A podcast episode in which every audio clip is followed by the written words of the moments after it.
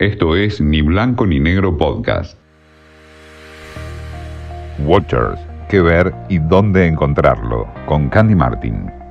La madre del blues, o Ma Rainey's Black Bottom, fue una obra teatral del dramaturgo August Wilson que se publicó y estrenó a principios de la década del 80, pero que ahora Netflix la retoma en formato película. Ma Rainey fue una de las primeras cantantes profesionales de blues que grabó, hizo giras y consiguió un importante éxito.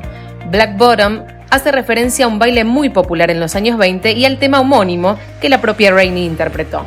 El film es dirigido por George C. Wolfe y narra un breve episodio en la vida de la diva y de sus músicos que se trasladan desde Georgia a la ciudad de Chicago para grabar en 1927 algunos temas en un estudio. Mientras esperan la llegada de Ma Rainey al lugar, interpretada por la multifacética y talentosísima Viola Davis, las diferencias y tensiones van creciendo lentamente entre los sesionistas que deben tocar para ella.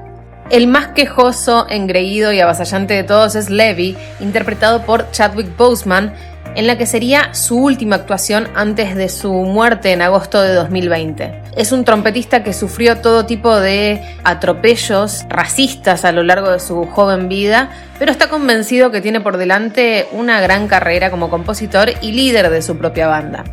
Viola Davis está realmente irreconocible y ofrece su potencia expresiva a la que nos tiene acostumbrados, mientras que Boseman se despide con una interpretación deslumbrante, llena de matices. El film muestra el racismo imperante en esa época, la explotación de los músicos negros, pero también las contradicciones dentro de la propia comunidad afroamericana que en muchos casos no hizo más que potenciar las diferencias. La Madre del Blues es señalada como una de las películas que puedan ser premiadas en la próxima temporada de galardones y está disponible en Netflix. Esto fue Ni Blanco ni Negro Podcast.